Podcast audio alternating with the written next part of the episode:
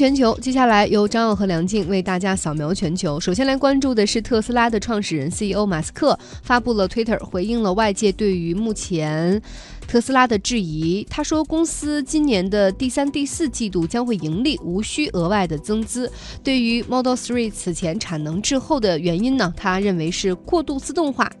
马斯克承认，在特斯拉的制造过程当中投放了过多的机器人，也低估了人类的效率。可是要知道，一年之前哈，马斯克就曾经吹嘘说，跟传统的汽车制造商相比。特斯拉正是因为拥有着编程机器人的优势，所以我们的生产汽车的速度才会逐步的加快。可是现在打脸了，对，觉得还机器还不如人智能呢。我们来看，大众汽车宣布会在二零二零年的时候推出加载了自动驾驶功能的电动汽车。那预计到是二零二五年左右，那个时候市场会比较成熟，每年这款加载了自动驾驶功能的电动汽车销量可以达到一百万台。再来看视频网站 Netflix 公布了一季度的财报，营收是三十七点零一亿美元，比去年同期增长百分之四十点四，净利润是二点九零美元，比去年同期增长百分之六十三。那这份业绩也是超出。出了华尔街分析师的预期，一季度新增的七百四十一万付费用户当中呢，有五百四十六万是来自美国以外的地区，也反映出了 Netflix 在国际市场的爆发式增长。对，以为这份财报出来以后股价会涨吗？没有，昨天晚上 Netflix 还小跌大跌了一把吧，超过百分之三的下跌。为什么会这样呢？因为对前期的利好基本上已经吃尽了，对，吃尽了。然后再加上这个分析师们也算了一把哈，说你看你去年。一个季度才能赚二点九亿美元，但是你。未来一年，你可能在购买版权或者是在制作新的电影和美剧上面，你要投八十亿美元，是不是你的投入产出比有点失调啊？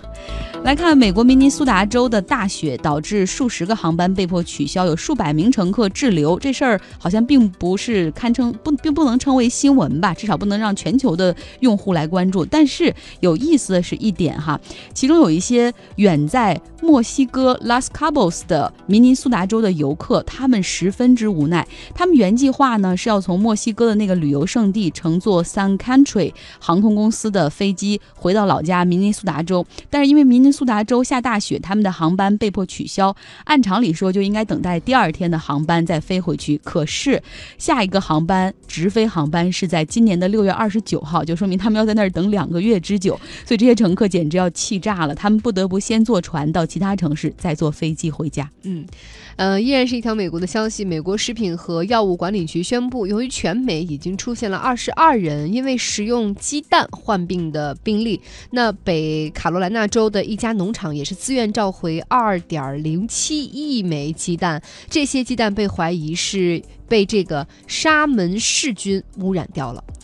英国的导演 Arthur Jones，他拍摄了一个纪录片，名字叫做《六人》。他从支离破碎的信息中还原出世纪巨轮泰坦尼克号上面有六名中国生还者他们的真实故事。这部纪录片将在今年夏天中国上映。那泰坦尼克号大家都知道是在一九一二年深夜的时候，他们第一次出海，在深夜就撞上了冰山，在次日凌晨两点二十分沉没于北大西洋的海上，超过一千五百人遇难。仅有七百零五人获救，而那六名中国人就是其中的生还者。再来关注全球旅游消费最贵的十大城市，现在排行榜已经新鲜出炉了。最贵的是纽约，而瑞士的日内瓦和苏黎世排名第二三，安哥拉首都卢安达排名第四，加勒比海小岛巴巴多斯排名第五，巴黎排名第六。倾听全球，继续我们的知识分享之旅。运行了九年的开普勒太空望远镜呢，由于燃料不足，现在美国宇航局 NASA 已经计划在数月之内呢会把它给关闭，而 NASA 将会发射新的太空望远镜 TESS 来代替开普勒。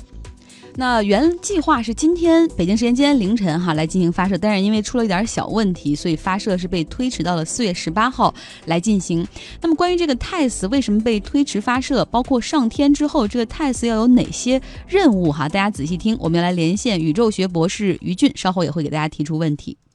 即将发射的这个 TESS 啊，其实你可以把它当成是一个小型的空间望远镜。它的作用呢，是在离我们太阳不是特别远的那些恒星周围啊，搜寻太阳系外的行星。太阳系里边是有八颗行星的啊，算上我们地球在内。但是呢，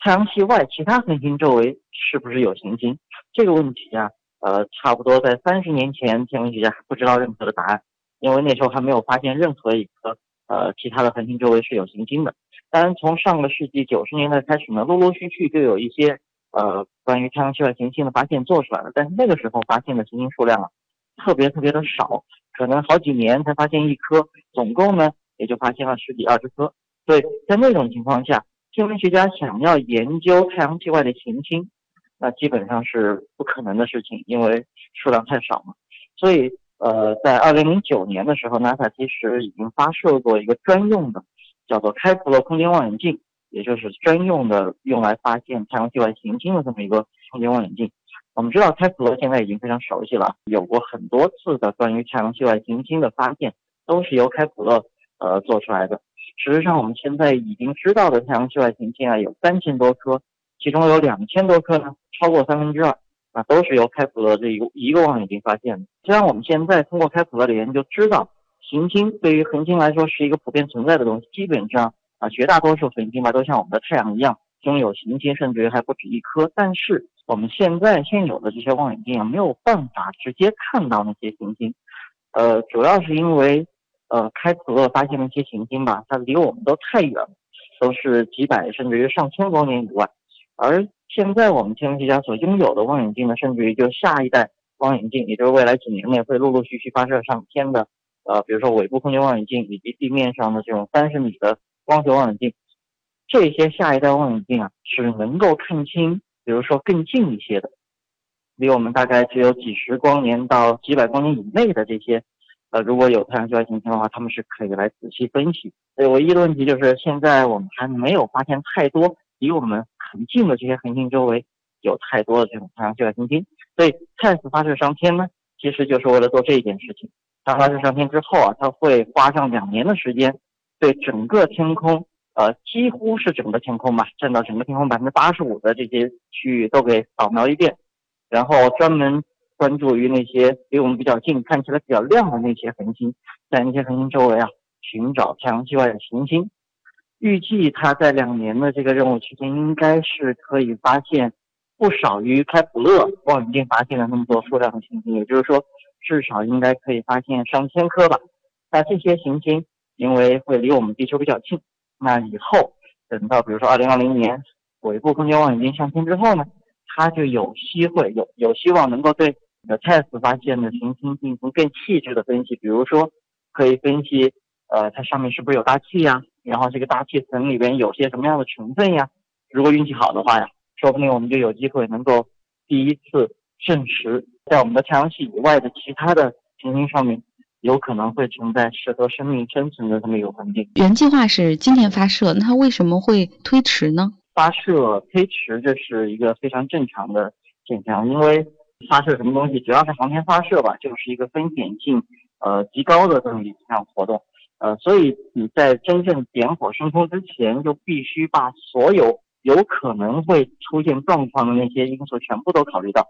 呃，必须得确保万无一失，呃，才能够真的点火升空。即使这样呢，其实仍然避免不了发射有的时候会出现出现失败啊，或者是出现意外的状况。所以今天早上原定时间是今天早上六点六点三十几分发射，但是在发射前大概啊一个多小时吧，地面控制中心就发现，哎，这个 TESS 这个卫星上的这个导航和控制系统好像是有一些问题。所以说，呃，为了解决这个问题，为了不让这个发射上去再再失败了，所以说就干脆，呃，我们先在地面上把这个问题解决掉。解决掉之后呢，然后再能够放心的发射。现在目前呢，是把它推到了四月十八号。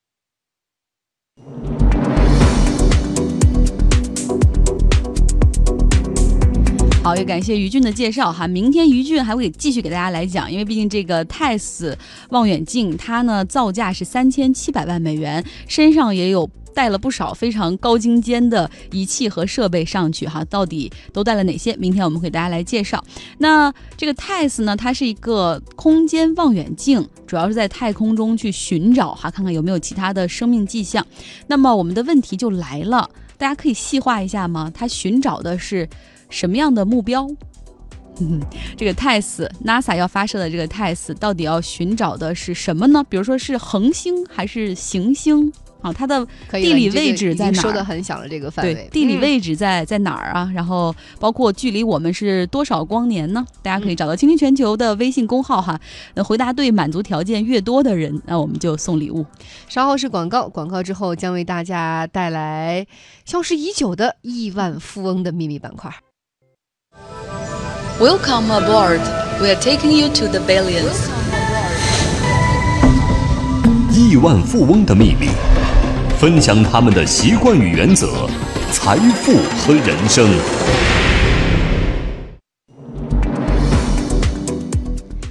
欢迎来到亿万的世界，我们来讲消失了一段时间的巴菲特哈。伯克希尔哈撒韦公司的老板即将年满八十八岁，投资组合五十三年来的平均年收益超过百分之二十。巴菲特全面掌控伯克希尔哈撒韦的时候，当时每股股价只有十九美元，还是个纺织公司。五十三年过去了，这是一个大的金融及保险集团。目前每股的价格 A 类股是二十一万美元。那巴菲特的股东大会也很快就会在奥马哈举行，今年会是第五十三届。我们今天要给大家来讲一讲，进入到八十年代末。九十年代初的巴菲特。嗯，说到八十年代末九十年代初呢，我们也知道巴菲特在资本市场上也游走了这么多年了，也赚到了很高的社会声望。但是巴菲特内心依然有恐惧，他恐惧的倒不是说市场的起起跌跌，他恐惧的是他手中有大笔的钱却花不出去，他担心有太多的钱在手里，但是又买不到那种好的资产标的哈。所以在八十年代末九十年代初的时候，巴菲特勉为其难的用他自己的话说：“我勉为其难的买了几只股票。”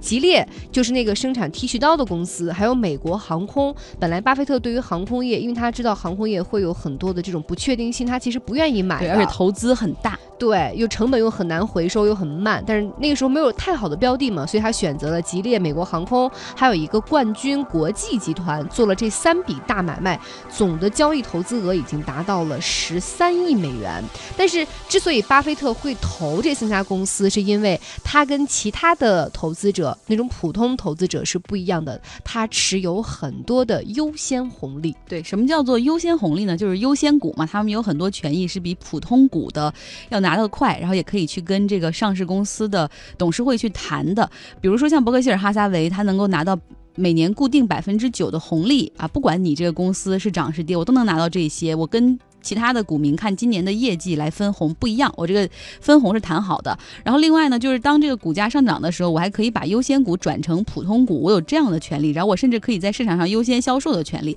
巴菲特的一些举动吧，也招致了一些批评声，认为说，你看你跟门外的那些野蛮人有什么差别？你不就是在榨取这个上市公司的价值吗？但是巴菲特就这样说了，说其实我我不论我买哪家公司，我并不需要对可口可乐、吉列或者美国航空、冠军国际的股东负责。我只要对我伯克希尔哈撒韦公司的股东负责就行了，我是站在他们的利益上做出决定的。对，所以在巴菲特眼中，只有啊他自己，因为他是股东嘛，还有他这个伯克希尔哈撒韦的这些股东们，才是他最最最最重要的人。那。巴菲特对于他所购买的公司，以前我们也说过，他是很愿意去做这种相对的呃生产经营方面的这种一些制约，然后会帮他们去做一些这种生产经营上的改善。但有一点他是坚决反对的，就是他虽然会去选一个他认为很合适的人去管理他新买的公司，但是他反对给这个他选中的人很高的价钱，就很高的钱。就比如说，因为很多这个高管会拿那种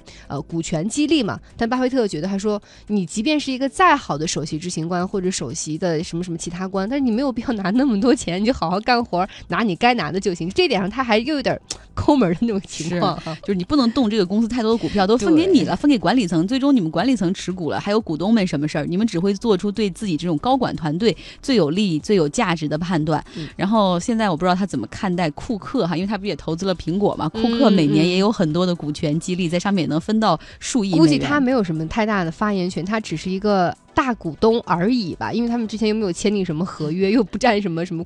就是说，是这种核心大股东。是嗯在那些年里面呢，巴菲特越来越有名了嘛。然后呢，他也之前我们之前节目中也说过，他买了一个私人飞机哈，虽然说是不太贵的价格，买了一个二手的私人飞机，但是那个时候他就已经经常坐着私人飞机去参加某个公司的董事会呀，去看美国超级碗的决赛呀，还可能在每个晚晚会上遇到一些这个参议员啊，或者是明星等等。他还和美国很多企业界的首席执行官打桥牌，然后呢，其中有有的有一次还跟英国的议员们在一个像类似于名胜古迹的地方打的这个桥牌，有的时候在一些上流社会人家的这个豪宅里面打。很多人跟他聊天的时候都会问他说，能不能给点经济建议啊？尤其是他在当时跟老布什夫妇共进晚餐的时候，然后呢，他可能也就会说淡淡的，但是不会指导他们具体会买哪一只股票。然后当时由于总要出席这样的场合，巴菲特就跟他的妻子和女儿就是说，能不能给我买身衣服呀？最终他的妻子和女儿把他拉到商场，花了一千五百美元买了一套杰尼亚的西服。又给杰尼亚打了一个这个广告哈，很好的广告。虽然这个时候巴菲特他的富人圈跟上流社会圈的这个朋友越来越多了，可是他在资本界却听到了越来越多反对他的声音。很多人认为巴菲特不再是以前的巴菲特了，比如说他的恩师的儿子，就是这个格雷厄姆的儿子哈，叫做。伯克希尔哈撒韦也也是他的小股东，叫小本杰明·格雷厄姆，还发表了一篇博士论文去抗议巴菲特，原因是因为巴菲特买了烟草行业的这个垃圾债券。这个具体是怎么回事呢？咱们可以明天再跟大家说。对，就是他可能是觉得哈，就巴菲特你这你买烟草公司的，就你投资烟草公司，你不是等于说就是认为烟草公司的人很他的钱赚的不是不是那么道德嘛？对对吧？可能我觉得觉得这个本杰明除了说巴菲特买烟草公司之外，有违当时的这个社会伦理。另外还有一点就是，巴菲特这个时候跟他以前所宣扬的自己是完全不一样了。在那之前，巴菲特是不太愿意沾这种烟草公司的，无论是股也好，债也好，因为他总觉得跟他的那个形象和所持的那种社会的理念不一样。另外就是还有这个垃圾债这个形式，以前巴菲特是在批评华尔街那些人赚快钱，尤其是赚垃圾债这种形式的快钱，但是现在他却买下了四点四亿美元，也是当时最大的一笔垃圾债，就是巴菲特买的。到底什么叫做垃圾债？明天我们也给大家来讲一讲哈。而且我现在越来越对巴菲特了解越多，我就越看透了他的本质。比如巴菲特经常喜欢把自己伪装成一个乡巴佬，然后就偶然机缘巧合进入到上流社会。但其实他内心无比清楚这周围的环境和他身边坐的某个人，但是他好像还是以那种看似很憨厚的外表，但是内心我觉得他是有一些想法和算计的。明天继续来给大家讲巴菲特。OK，要听歌了对哈。嗯，Music of the Day，我们来听一首来自法国的乐队唱的英文歌曲。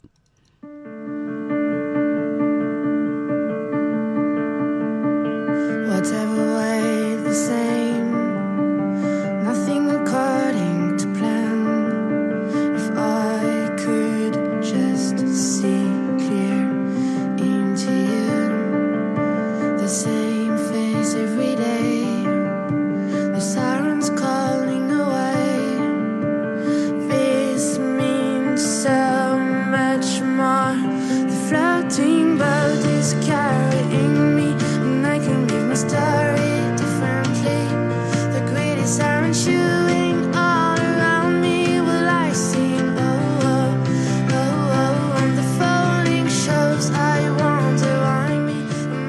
听到这首歌曲《Therons Call》，来自法国的流行乐队叫 Cats on the Trees。这个乐队的名字也很随性哈，听起来翻译过来应该是树上的猫。这个乐队主唱是个女生 Nina，他负责主唱和弹琴，然后乐手呢腰喊他是男生，然后他偶尔也会在音乐中出声，主要是负责里面的鼓乐的部分。他们俩这个组合在二零零七年的时候成立的，曾在二零一四年的时候还登上过格雷梅年度最佳新人专辑的提名。